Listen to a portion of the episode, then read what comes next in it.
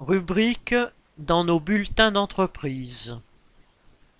Les salaires priment.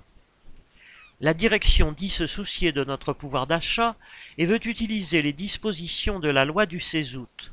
Heures supplémentaires défiscalisées, monétisation des RTT, déblocage du plan épargne groupe, prime Macron, prime carburant. Comme le gouvernement, la direction ne manque pas d'idées pour ne pas augmenter les salaires.